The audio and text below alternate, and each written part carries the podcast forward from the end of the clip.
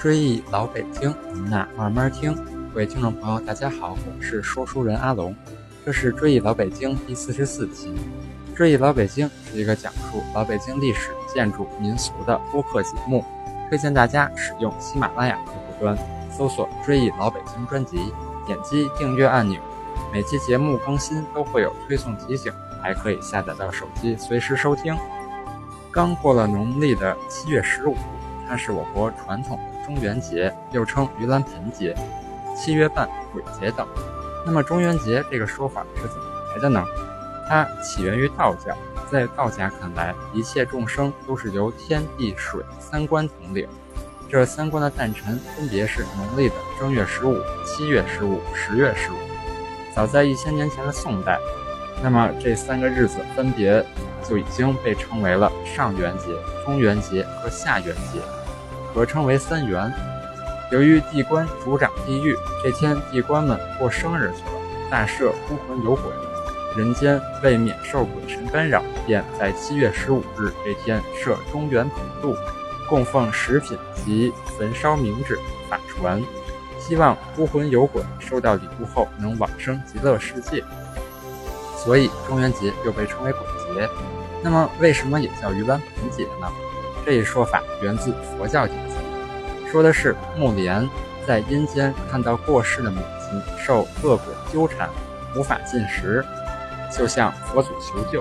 佛祖受其孝心感动，授予他盂兰盆经，准许在每年的七月十五那天设素宴供母亲享用。后来传开，遂成为盂兰盆节。人们把这个节日作为追念祖先及故好友的节日，也表示了自古以来孝道的美德。传说由来咱们说完了，那么咱老北京到了中元节有哪些习俗呢？您可能不知道，中元节在老北京可是个很重要的节令。上世纪三十年代前后，当时的中元节可比七夕和清明节热闹多了。在这天，老北京有放河灯。点莲花灯、烧法船、中元法会、祭祖、拜三官、盂兰盆会、送面羊等民俗。首先，咱们先说说在北海放河灯这项习俗。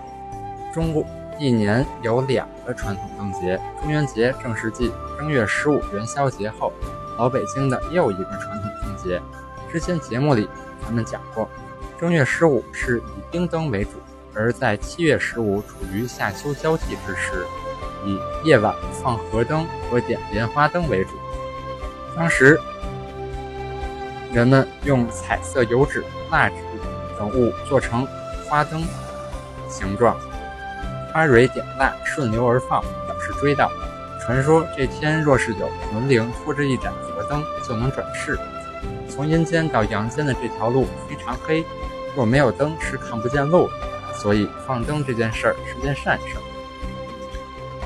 北海放河灯有着悠久的历史传统，早在明代刘若愚的《明宫史》一书中记载，中元这天，田师房进贡佛波罗蜜，在北海、中南海做法事，放河灯。时间到了清代，在《帝京岁时记胜》一书中曾记载，紫禁城里放河灯的绚烂场景。在这天。宫廷会放数以千计的河灯，河灯绵延数里，南自中南海瀛台，北绕万岁山，也就是今天的北海琼华岛而回，是当时的一大盛事。清朝太后及皇帝的嫔妃们都要来到北海观看河灯，几千名小太监手持荷叶，叶上点燃蜡烛，为波光粼粼的太液池镶嵌了一道绚烂的金边儿。池面上数千只琉璃做的荷花灯，中心同样点着小蜡，随风起伏荡荡漾。池中岸上灯火交相辉映，可谓一池秋水，一池火花。此时，一艘金碧辉煌、灯火通明的龙舟由瀛台缓缓驶入满池花灯之中，驶过金鳌玉链桥，绕过白塔，经五龙亭返回。龙舟上音乐悠扬，缭绕不绝，诵念经文的声音也是渺渺断。爱作诗的乾隆皇帝当然也不能放过这番场景，他在《中原观河灯》一诗中写道：“菜叶成波镜面平，无边佳景此萧声。满湖星斗寒秋冷，万朵金莲彻夜明。逐浪惊鸥光影炫，随风贴尾往来轻。泛舟何用烧银烛？上下花房映月容。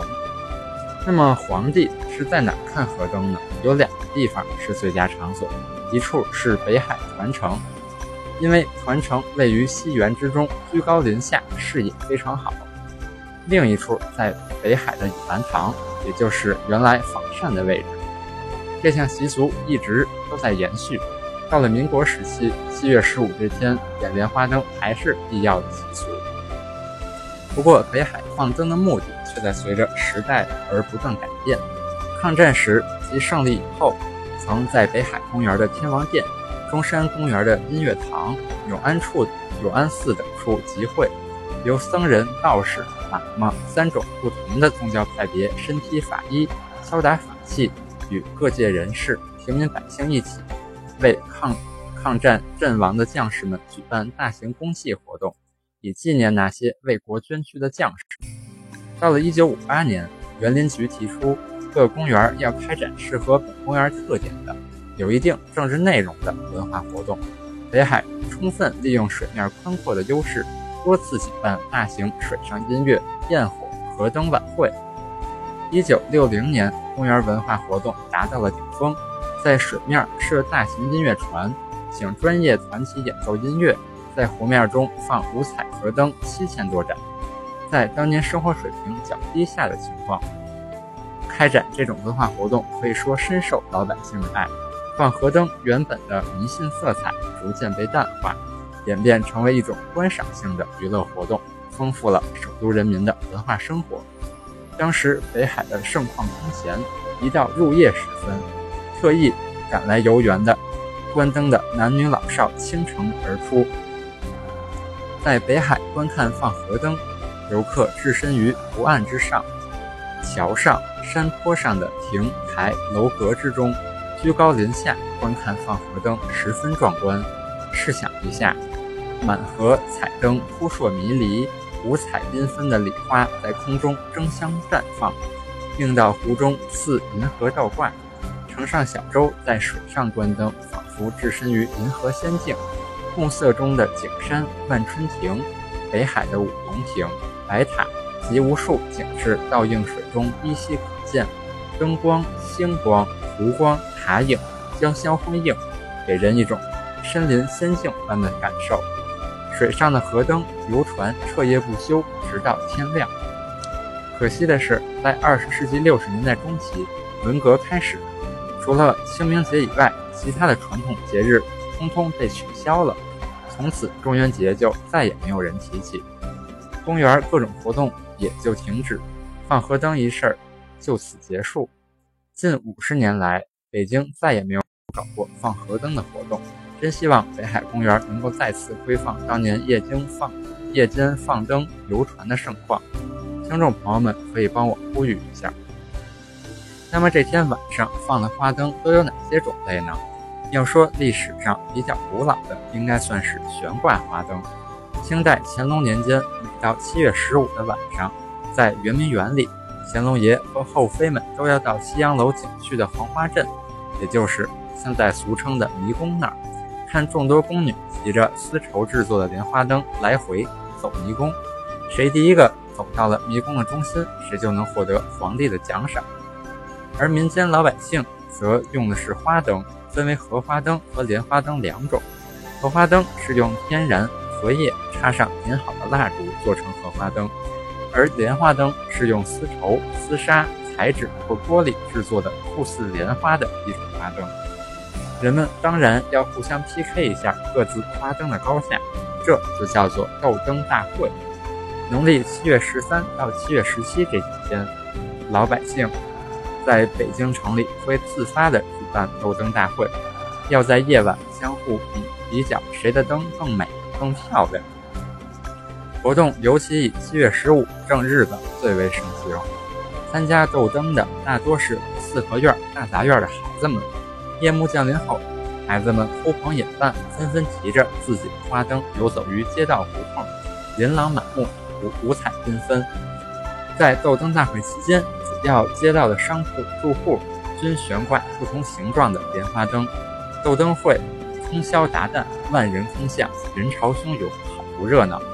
人们出外纳凉、观灯，售卖瓜果、冷饮、香烟的小贩儿看到商机，自然也是撒走其间。此外，城隍庙还会上映应景的节日京剧《木莲救母》。那您要想获得斗灯大会的冠军，得去哪儿买灯呢？别着急，市面上各类集市，比如东安市场、隆福寺、崇文门花市、天桥、什刹海荷花市场等。刚过完七夕节，就有专门的铺面开始售卖莲花灯。因为是放在水中，所以这些灯多用彩纸组成各式花篮或鱼、鳖、鹅、鸭、莲花、荷叶等水族、水禽、水生花卉的形状，随意购买。各家的孩子们都成群结队游逛街市胡同，小孩们众口一词地喊道：“莲花灯，莲花灯！”今儿个点了，明儿个扔，因为按照旧俗，这些灯是引导亡魂用的，所以不能留在家里。那么您该说了，要是没钱买灯怎么办呢？这也没关系，七月十五恰好在初秋，风凉暑消，花菜成熟，民间百姓们智慧很多，他们用西瓜、南瓜、紫茄子和撇子制作瓜果植物花灯，先将它们中心掏空。当中插上点好的蜡烛，将这些灯往河里一送，自然顺水漂流。由此看来，用南瓜做灯可真不是西方人过节的专利，更有别出心裁的，想借此机会引人注目，大出风头。用现在的话说，就是想当网红。他们有的背着一个纸糊的粪桶，蜡烛做灯，手持粪勺，调扮成打槽粪工人的样子。有的肩扛纸糊的水桶，用蜡烛做灯，扮作卖水工人。这种 cosplay 当然惹得群众们哈哈大笑。那么买完这些花灯在哪放呢？各城门外护城河水关，也就是水道进城的关口；还有皇城外玉河桥下、什刹海、耗子河、太平湖、玉渊潭、通惠河二闸。凡是有水的地方，都是一片河灯，一片人群，一片欢腾。您得问问这泡子河在哪儿啊？咱们这儿先卖个关子，挖一个坑，回头再填上。京城这天晚上可以说是万家出动，河边游人云集，几乎没有立足之地，人流之大，甚至有被挤下水的，可见当时的盛况。内城里要数什刹海最热闹，因为这儿的水水域宽广。元大都时曾是漕运码头，四周市场林立。明清时风景优美如画，沿海四周向来有“久安一寺”的称呼，建有十座寺庙，什刹海的“十”字因此得名。自有数座王府，又有茶楼酒家。而当年通惠河二闸是放茄子灯的宽阔场所，提前几天，河两岸的船家就挨家挨户点钱买茄子、买蜡烛。让各家妇女预先切出成百上千片的大茄子片儿，等到放河灯日子，男人架上几条船停在河心，几个人分工合作取出一片茄子，插上一支小蜡烛，点上，放入河里。片片茄子灯随着水流成群向闸口飘去。此时的通惠河二闸一段几公里长的水面亮晃晃、红彤彤的，河中游船画舫。灯火通明，弦歌丝竹，京曲小调随风飘荡。整个河段可以说能赛过江南的秦淮河，引得城里城外人蜂拥到这里观赏灯景。清代宗室文昭在《京京师竹枝词》中有诗记载：“绕城秋水河灯满，今夜中原似上元。”除了放河灯之外，中元节这天，老北京的皇宫内。一些大的寺庙还有烧法船的习俗，也称为烧佛。各寺院道观的僧侣和道士们在放焰口做法事、诵经、焚香、超度亡灵等仪式之后，要焚烧一只法船，意思是超度溺死水中的冤魂怨鬼。七月十五日晚上，北海公园水边会举办烧法船的活动，逝者家属连送逝者衣服和纸钱都放到法船之上，一同焚毁。那么法船是个什么道具？烧法船具体是个什么样的场面呢？法船是一种大型冥器，由旧时的冥衣铺用木条或秸秆和彩纸涂制而成。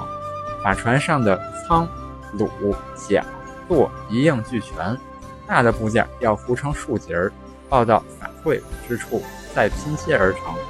郑云香在《燕京乡土记》中描绘，在水中心先用架子放一条纸糊的一丈多长的大法船，上面有彩纸楼阁。人物禽兽，象征佛经故事。另有一条大船泊在旁边，一群和尚在上面持法器诵经做法事。老北京民间还流行七月十五由老爷给小外孙，或是舅舅给小外甥送面羊的习俗，这又是为什么呢？传说这习俗跟《宝莲灯》里沉香的故事有关。沉香劈山救母之后。